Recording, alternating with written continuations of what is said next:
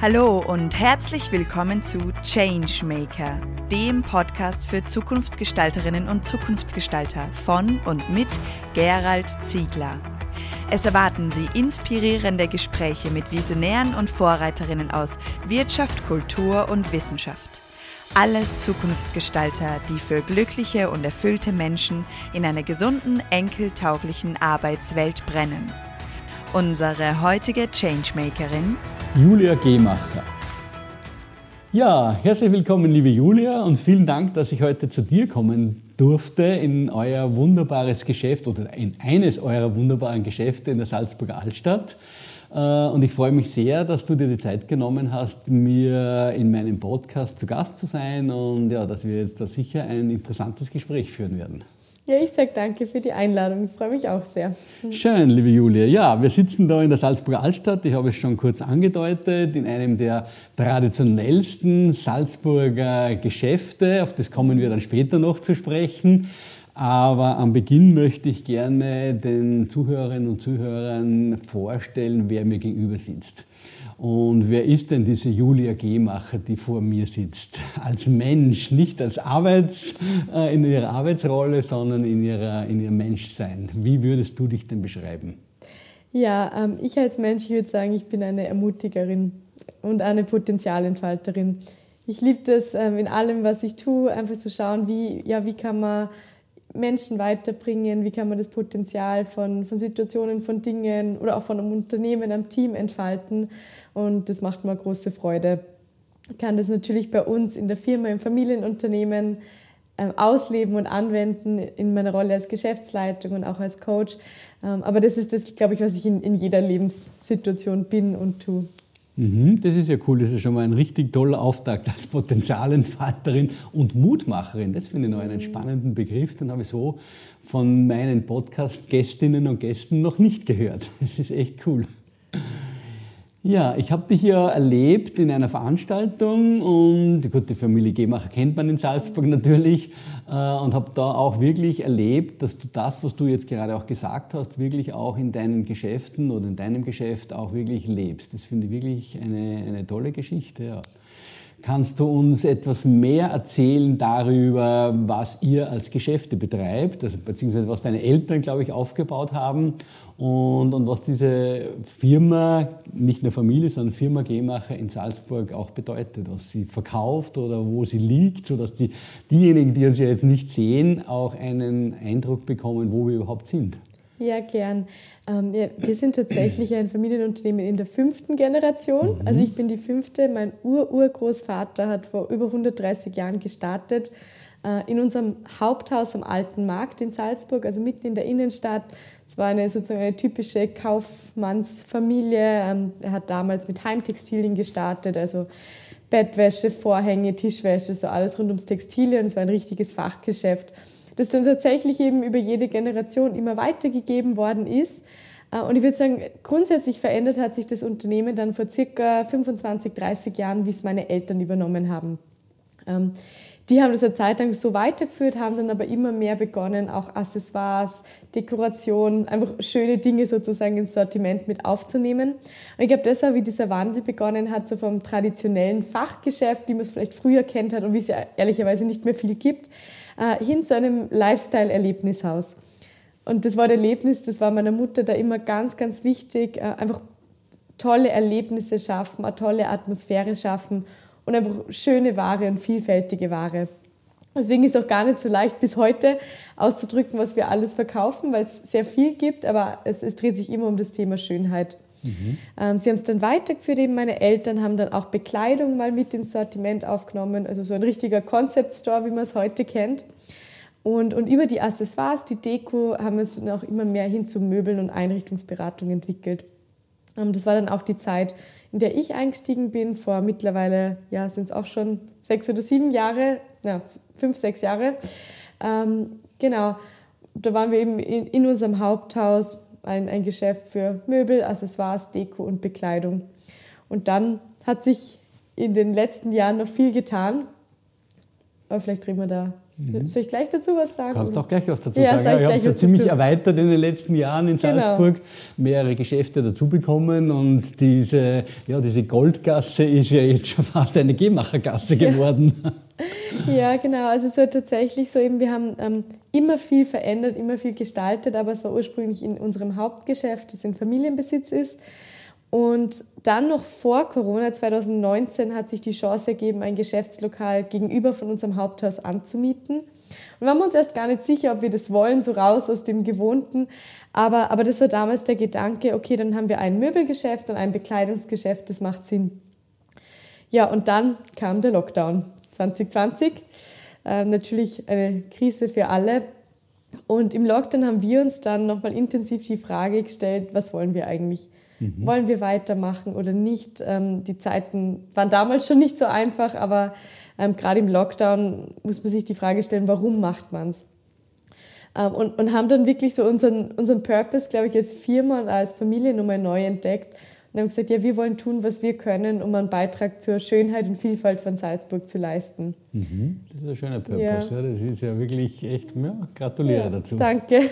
Äh, und uns war damals auch bewusst, äh, das, das sind nicht nur wir, aber wir haben gesagt, jetzt schauen wir mal, was passiert und wir machen auf jeden Fall weiter, egal wie schwierig es wird, vielleicht auch nach Corona. Und dann ist ja leider ähm, sehr schnell gegangen, dass viele Geschäfte zugesperrt haben in Salzburg und gerade eben auch in unserer Gasse sozusagen. Und so ist es dann von einem zum nächsten gekommen und wir haben einfach geschaut, was gibt es für Möglichkeiten und haben dann ein weiteres Geschäftslokal angemietet, dann noch eins, dann noch eins. Und ja, haben jetzt mittlerweile eben mehrere Geschäfte, die aber alle in unmittelbarer Nähe voneinander sind. Und das war auch unser, unser Gedanke, unsere Strategie, die sich aber so im Gen entwickelt hat, ähm, dass wir praktisch wie ein Kaufhaus sind, aber eben Outdoor. Also ist, in einem Kaufhaus hat man verschiedene Abteilungen in einem Haus. Bei uns sind es jetzt verschiedene Abteilungen sozusagen in verschiedenen Geschäften. Aber trotzdem ist uns wichtig, dass eine Gesamtatmosphäre, eine Gesamtstimmung ist. Mhm, schön. Ja, und das muss ich sagen, als Kunde, wenn man da reinkommt, das spürt man. Wenn man bei euch reinkommt, geht es um Schönheit, ja, auf der einen Seite, aber es geht schon auch ganz stark ums Wohlfühlen. Das ist so diese, diese Kombination, die ich als Kunde auch hier wahrnehme. Und egal, ob man eben in das Accessoiregeschäft geht oder auch in das neue Kaffeehaus geht, das ich überhaupt sensationell cool finde, äh, oder auch in andere Geschäfte, das zieht ihr ziemlich konsequent durch. Ja, wir versuchen es. Also mhm. ich glaube, das, was uns wirklich auszeichnet, ist eben diese Atmosphäre und das Erlebnis und, und genau wie du es beschrieben hast, das Wohlfühlen. Mhm. Weil ich glaube auch gerade in Zeiten wie diesen, die sehr bewegt sind, wo viel passiert, ähm, glaube ich, sehnt sich jeder nach so Rückzugsorten oder einfach Orte, wo er auftanken kann. Und für uns ist das das Schönste, wenn unsere Kundinnen und Kunden sagen, ja, jetzt waren sie im Café und jetzt geht es ihnen einfach gut oder, oder selbst in unserem Möbelgeschäft, na, ich bin einfach mal nur da gesessen und habe die Atmosphäre genossen Natürlich lebt man vom Verkauf, das ist klar, aber, aber trotzdem ist es für uns total schön, wenn wir merken, ja, das, was wir bewirken wollten, können wir zu einem Stück weit bewirken, eben genau diese Schönheit zu vermitteln. Ähm, ja, und, einfach zu tun, was wir können, dass es, dass es Menschen auch ein Stück weit besser dann geht. Mhm, schöne, schöne Purpose, schöne Zielsetzung, ja. Ich würde noch ganz gerne hinschauen mit dir auf diese Phase, wie du hast es jetzt mit dem Lockdown auch besprochen, auf diese Phase, wo es euch ja nicht so gut gegangen ist, also jetzt nicht so gut im Sinne von, weil das mhm. Geschäft geschlossen werden musste, so wie bei vielen anderen Geschäften auch. Ähm, wie ist es euch denn da gelungen, sozusagen dieses Tal zu durchschreiten, in dem man automatisch hineinfällt? Weil ich habe ja auch andere Kunden begleitet und begleite auch andere Kunden, die genauso zusperren mussten, ob das die Kaffeehäuser sind oder Hotels oder egal oder Handelsbetriebe.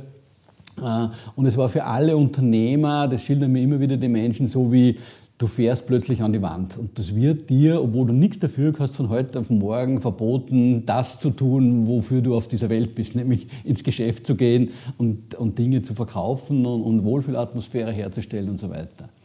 Wie ist es euch da gegangen? Erstens einmal, das wäre so die erste Frage. Und die zweite Frage dann anschließend ist, wie habt ihr geschafft, aus diesem Tal dann auch wieder rauszukommen? Ja, also natürlich war es, wie glaube ich, für, für jeden im ersten Moment eine Schockstarre. Mhm. Ähm, und ich weiß noch genau, da war der Freitag der 13., da sind wir noch im Geschäft gestanden, am Samstag auch noch. Und ich glaube, ab Sonntag oder Montag war dann eben dieses Thema Lockdown auf einmal, das man ja gar nicht kannt hat. Was heißt das jetzt? Und damals hat es ja noch geheißen, es ist nur für eine Woche. Aber uns war schon klar, dass das wahrscheinlich nicht nur bei einer Woche bleiben wird. Ja, und ich muss sagen, diese erste Woche war wirklich wie so ein schwarzes Loch, wie so eine Schockstarre. Ich hatte einfach nicht gewusst, was, was passiert jetzt.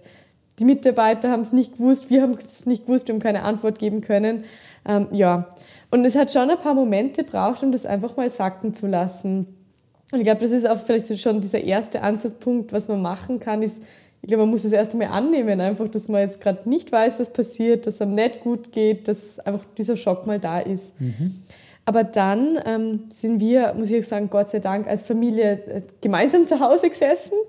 Ähm, ich war da eben zu Hause mit meinen Eltern und dann eben so nach einer Woche, wo wir gemerkt haben, es wird jetzt noch länger weitergehen mit dem Lockdown, ja, sind wir vor dieser Wahl gestanden, was machen wir jetzt?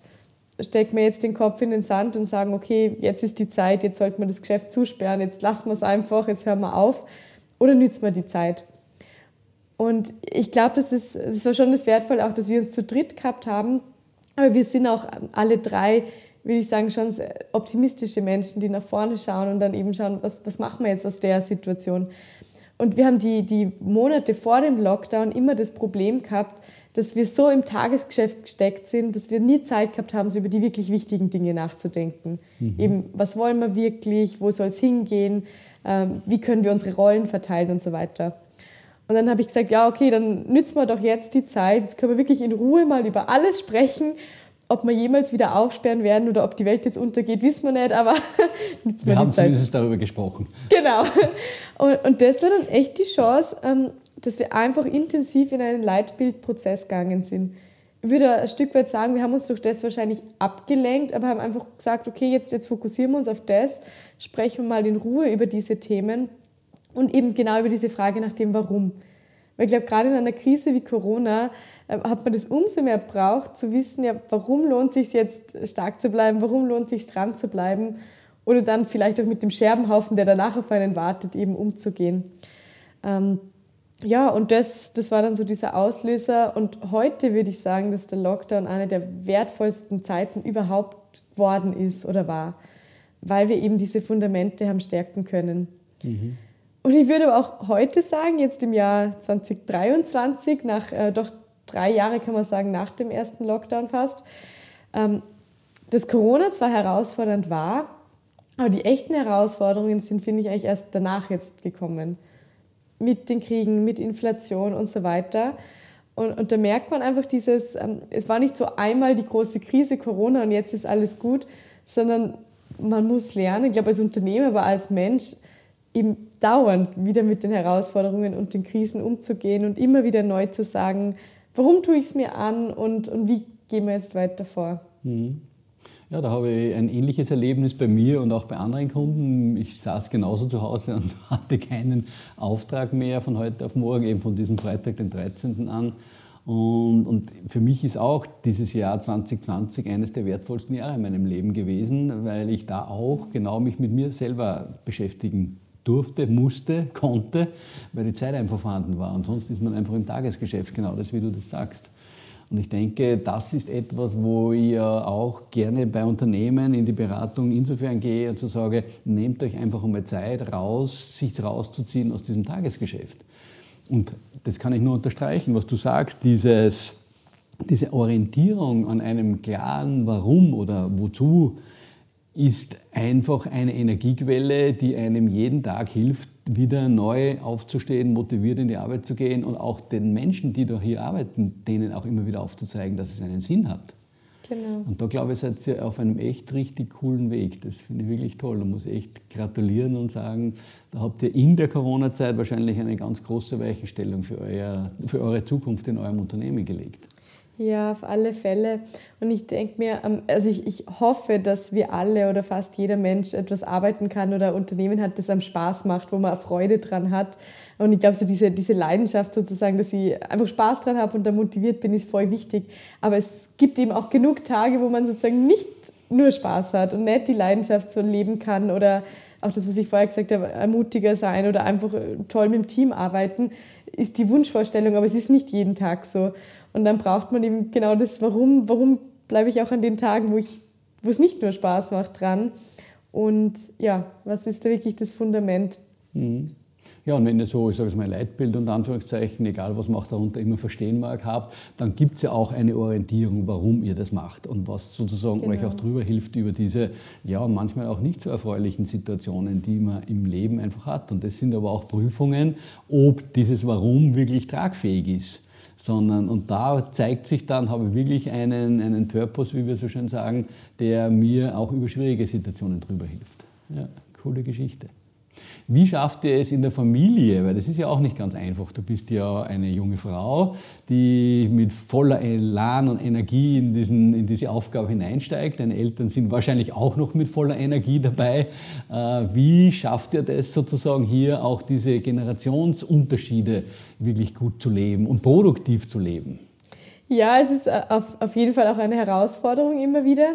Äh, weil wir, Gott sei Dank, aber alle drei sehr starke Persönlichkeiten sind, auch alle drei sehr unseren eigenen Kopf haben und auch unsere eigenen Stärken und, und einfach Fokusbereiche. Und ähm, es ist schon auch seit ich eben mit in der Firma bin, ist es ein Wachstumsprozess und ein Miteinander lernen. Wobei ich da auch sagen kann, dass der Lockdown, ähm, wo wir mal mehr Zeit gehabt haben, so grundsätzlich über die Rollen zu sprechen, auch sehr wertvoll war. Aber natürlich hat sich seitdem so viel getan, dass wir laufend am Nachschärfen sind. Und ja, es gibt die Tage oder Situationen oder Meetings, da crasht es einmal richtig und da fliegen die Fetzen. Aber ich glaube, das Schöne ist trotzdem, also einerseits kann man ja nicht ohne einander, weil man braucht einander und das ist auch gut so, aber man findet dann immer wieder auch den Weg zusammen. Ähm, und gleichzeitig habe ich gemerkt, was wir, glaube ich, als Familie ganz speziell brauchen, ist eben auch wirklich eine Klarheit und ein Rahmen, den wir uns selber geben müssen. Wir haben wirklich lernen müssen, auch Meetings klar zu strukturieren und nicht einfach drauf loszusprechen, sondern auch wirklich einen, sozusagen einen Moderator auch innerhalb von uns drei zu haben oder einen Gesprächsführer für ein, für ein Meeting. Was am Anfang total komisch wirkt, wenn man sonst als Familie eh immer zusammensitzt und redet. Aber da lernen wir nach wie vor einfach, was ist die richtige Form und auch, ja, was ist jetzt einfach der nächste Schritt, auch was Verantwortungsbereiche betrifft, wo man vielleicht auch merkt, ja, man muss auch gar nicht jeden Konflikt immer austragen oder jede Diskussion haben, vielleicht gibt es dann einfach Bereiche, wo man sagt, ja, das ist jetzt zum Beispiel dann schon komplett bei mir als neue Generation. Oder das ist noch komplett eben bei, bei meinem Papa oder bei meiner Mama, weil de facto sind die Generationsunterschiede da. Und ich habe das auch lernen müssen, weil mittlerweile sehe ich so, es, es gibt kein richtig und falsch oder besser und schlechter. Manchmal gibt es einfach nur die Frage, machen wir es jetzt so oder so. Mhm. Und beides wäre okay, aber man muss eine, eine Richtung durchziehen sozusagen. Und ja, da lernen wir nach wie vor, aber ja, gehen mhm. da so nach vorne. Ja, ist cool. Ja, ich begleite ja auch mehrere Familienunternehmen und da merke ich auch, dass es, glaube ich, wichtig ist, gerade Familienunternehmen, die ja immer eine Mischung haben zwischen eben, wir sind Familie, sie sind deine Eltern oder du bist die Tochter und wir haben eine berufliche Situation, die ja Professionalität und Anführungszeichen erfordert. Und ich glaube, das ist wichtig eben in der unternehmensprofessionellen Situation wirklich die Rollen zu klären und zu sagen, okay, ich bin jetzt nicht die Tochter, sondern ich bin der Geschäftspartner oder die, die Geschäftsführerin vom Bereich A oder B oder C. Und in dieser Rolle agiere ich dann auch. Und das glaube ich ist gut. Und wenn euch das gelingt oder gelungen ist, dann ist das wirklich ein toller Fortschritt, weil das ist das, was das Erfolgsgeheimnis auch ausmacht, dass man das Familienthema versucht, so gut es geht, hinten anzuhalten, wenn es auch nicht ganz möglich ist. Ja, also 100% funktioniert sicher nicht immer, aber ähm, ja, man, man lernt wirklich dadurch. Und was was mir auch dann irgendwann bewusst geworden ist, ist, umso mehr, also auch wenn es schräg klingt, aber umso mehr wir miteinander arbeiten, umso mehr müssen wir schauen, dass wir privat dann einfach mal wieder gemeinsam was machen. Mhm. Weil man hat dann so das Gefühl, ja, man sieht sich eh viel oder auch nicht viel in der Arbeit, weil wir haben jetzt auch, wir haben natürlich Überschneidungen, aber jetzt nicht tagtäglich die ganze Zeit. Aber das muss irgendwie im Gleichgewicht bleiben, das berufliche Miteinander arbeiten und dann das Private, damit die Beziehung also damit das einfach sich die Waage hält. Mhm. Und da, ähm, weil auch darauf Leute zu mir sagen, ja, du verbringst so viel Zeit mit deinen Eltern und wie geht das? Und eben das ist, was ich gemerkt habe, na, gerade wenn wir eine Zeit, eine Zeit haben, wo wir sehr intensiv miteinander arbeiten, brauchen wir auch viel Zeit intensiv privat miteinander, damit einfach die, das Beziehungskonto sozusagen gefüllt bleibt. Mhm. Schön, ja. Nehmt ihr euch jetzt auch Auszeiten, weil du ja gesagt hast, äh, gerade Corona hat euch die Auszeit quasi beschert, über euch selber nachzudenken. Habt ihr das jetzt irgendwie institutionalisiert, dass du sagst, okay, wir treffen uns, keine Ahnung, einmal im halben Jahr in einem anderen Setting und nicht im Arbeitskontext, so wo Tagesprobleme besprochen werden? Habt ihr so etwas eingeführt jetzt auch? Ja, ähm, schon. Also wir haben mindestens einmal im Jahr, meistens im Frühjahr, also im Jänner, fahren wir ein, zwei, drei Tage weg in ein Hotel, ähm, wo es dann aber wirklich schon um die Firma geht, aber genau zu visionieren, zu planen. Mhm. Ähm, zwischendurch unterm Jahr, das haben wir jetzt keinen fixen Rhythmus, aber so alle paar Wochen, alle paar Monate ähm, nehmen wir uns einfach einen Tag oder zwei, wo wir mindestens nicht im Büro sind. Manchmal machen wir das dann wirklich bei uns zu Hause oder schaffen einfach einen anderen Rahmen, ähm, wo man dann eben für, über Themen sprechen kann, die jetzt nicht nur das Tagesgeschäft betreffen. Ähm, weil das haben wir auch gemerkt, es hilft so sehr, wenn man einen anderen Rahmen, einen anderen Raum hat. Mhm. Und das andere ist, dass wir eben, das betrifft jetzt mehr das Private, aber schon immer wieder auch gemeinsame Urlaube haben, wo es dann wirklich darum geht, eben die private Beziehung zu stärken und auch weitestgehend nicht über die Firma zu sprechen. Ja, ist auch wichtig, dass die Firma ausgeblendet bleibt an solchen. Genau, beziehungsweise wir versuchen, ja. Äh, das so zu leben, dass mindestens nur über die schönen Dinge geredet wird im Urlaub. Ja, jetzt bist du ja eine junge Frau, wie ich schon angedeutet habe, und man sagte, dass die Jugend eine andere Art und Weise des Arbeitens gerne leben möchte. Wie würdest du das einschätzen? Wie ist sozusagen deine, ja, deine Einstellung zur Arbeit oder deine Art der Arbeit im Unterschied zu denen von der Generation deiner Eltern, die ja, einfach so in der Aufbaugeneration ganz viel geschafft haben, weil einfach viel im Aufbau war in den 70er Jahren, 80er Jahren. Da ist einfach viel gearbeitet worden, Karriere und, und aufzubauen und größer zu werden. Und das ist ja jetzt nicht mehr so der vorrangige, das vorrangige Ziel der Jugend. Ja, ich würde auch sagen, ähm, bei meinen Eltern war sicher das Motto einfach machen. Mhm ähm, gerade auch bei meiner Mutter, die also die eine großartige Macherin und Anpackerin ist.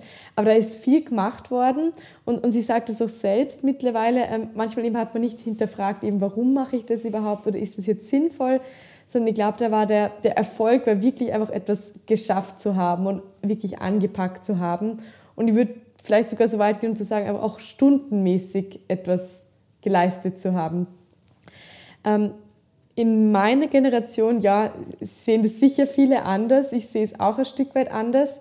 Ich meine, ich kann nicht ähm, zustimmen, dass die Jungen alle gar nicht mehr arbeiten wollen. Es gibt die, ja, es gibt die, denen Work-Life-Balance wichtig ist, die maximal 30 Stunden arbeiten wollen, das gibt's. Aber ich kenne auch viele, viele junge Leute und zähle mich selbst dazu, die gerne bereit sind, ähm, zu investieren und auch Zeit einzusetzen. Aber es muss eben sinnvoll sein, man muss einen Spaß dran haben und, und ich bin schon noch ein Fan von diesem, diesem Satz, work smart, not hard. Das heißt nicht, dass man nie hart arbeiten muss, aber dass man einfach sozusagen nicht nur, um jetzt getan zu haben, etwas tut, sondern schon überlegt, naja, was ist denn eigentlich der Output, den ich haben will? Was muss ich jetzt dafür einsetzen? Mal ist mehr und manchmal kann man das auch mit leichteren Mitteln erreichen. Also ich glaube ähm, eben, dass das Thema Sinn ganz, ganz wichtig ist, dass man weiß, warum. Ähm, und einfach, ja, auch, auch hat eine Leidenschaft hat für das, was man tut. Mhm. Ja, das ist schön, wenn du das sagst, denn das sind auch so meine Erfahrungen auf der einen Seite und meine, und meine Lebensphilosophie. Mhm. Ich denke auch, wenn auch junge Menschen, und ich kenne auch ganz viele, die, die gerne arbeiten und die auch mit Begeisterung arbeiten, die sich aber nicht ausbrennen lassen. Und das ist, glaube ich, der große Unterschied, dass also früher die Leute sich eher mehr, ja, ich sage jetzt mal wirklich ausgebeutet haben äh, und da denke ich, seid ihr schlauer, ein Stück weit vorher noch die Bremse zu ziehen und, äh, ja, und zu sagen, okay, es darf Spaß machen, es kann auch anstrengend sein, aber es muss einfach nicht, zum, es muss nicht übertrieben werden. Genau. Und ich glaube, die Frage ist da wirklich auch die, eben was ist die Motivation? Und ich habe das Gefühl, dass es viele aus, aus, der älteren Generation oder der letzten Generation gibt, die, die eben wirklich gearbeitet haben, um was darzustellen, auch ein Stück weit. Also ja, oder, oder eben ich, ich will das Prestige haben, ich will mir das und das leisten können. Oder ähm, naja, Unternehmer sein heißt extrem viel arbeiten und ich muss ja halb im Burnout sein, sonst tue ich ja gar nichts. Also das ist so das, das Gefühl, das ich manchmal habe. Und, und wenn, man das, wenn das wegfällt und wenn ich sage, naja, ich, ich muss nichts darstellen, sondern ich muss einfach die Arbeit tun, die zu tun ist, um mein Ziel zu erreichen, dann, dann geht man da anders, glaube ich, dran. Oder kann auch mal sagen, naja, das muss jetzt nicht sein ja, ich könnte jetzt noch was rausholen, ich könnte vielleicht auch den einen oder anderen Umsatz noch rausholen, aber muss es jetzt sein? Manchmal ja, manchmal nein.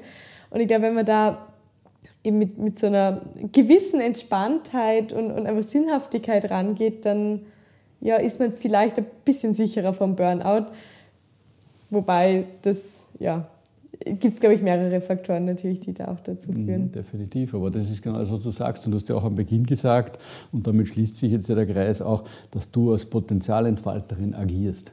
Und wenn man sich selbst ein Stück weit zurücknimmt, können auch die Mitarbeiter mehr sich sozusagen einbringen. Das heißt, man gibt denen Raum, gibt ihnen Möglichkeiten, dass sie ihre Ideen und ihre Potenziale auch einbringen können. Und damit wird es letztendlich für die Mitarbeiter besser und auch für euch eine entspanntere Arbeitsweise. Ja, ja weil gerade auch beim Thema Führung ähm, habe ich schon auch erlebt, natürlich sind da ähm, von der Sichtweise, was ist Führung überhaupt oder wie wird es gelebt, gibt es natürlich ganz unterschiedliche Ansätze.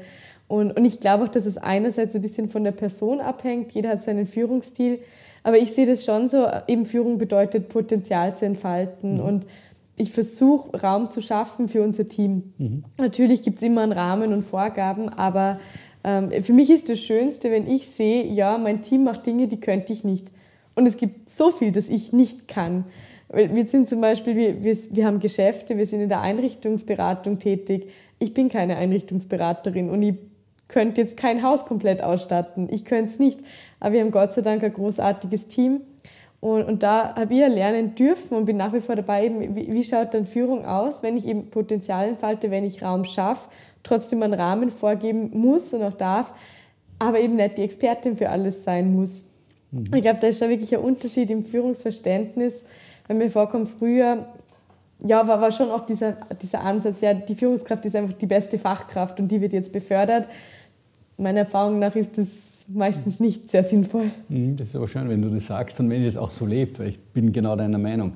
Die Führungskraft muss einfach die Menschen fördern und muss die besten Menschenkenntnisse haben, damit die Menschen ihre Potenziale an der richtigen Stelle entfalten können. Und dann potenziert sich die Energie, weil du hast irgendwie 30 Mitarbeiter und dann hast du 30 Mal Ideen und nicht nur deine eigene Idee. Genau. Und daher ist der Ansatz, nicht die beste Fachkraft zur, zur Führungskraft zu befördern, sicher der richtige Ansatz.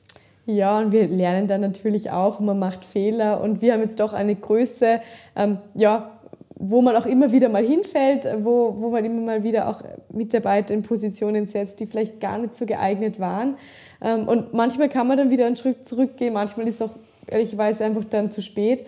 Aber, aber da lernen wir und, und versuchen wir, ähm, ja, einfach wirklich eine offene Kommunikation zu leben. Mhm. Was uns manchmal besser gelingt, manchmal nicht. Also ich finde, ähm, man kann auch immer so als Führungskraft oder Unternehmerin, man kann so schön drüber reden, was der Ansatz und die Philosophie wäre. Entscheidend ist dann, wie es gelebt wird. Das gelingt und manchmal nicht.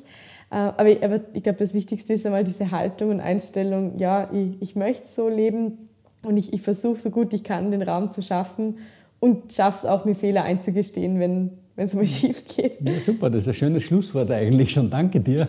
Und das war jetzt für mich schon ein sehr erfrischendes Gespräch. Danke. Und es ist schön, dass man junge Menschen oder dass ich junge Menschen immer wieder auch treffe, die so begeistert, so engagiert von, ihrem, von ihrer Arbeit und auch von Führungsarbeit reden. Und das finde ich richtig cool. Vielen Dank. Ja, ich sage danke. Danke, dass Sie heute beim Changemaker Podcast dabei waren.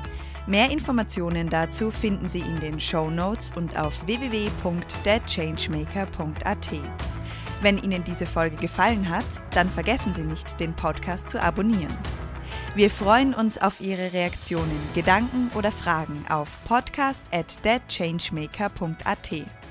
Oder vielleicht möchten Sie uns auch eine Zukunftsgestalterin empfehlen? Wir wünschen Ihnen eine wunderbare Zeit. Bis bald bei der nächsten Folge des Changemaker.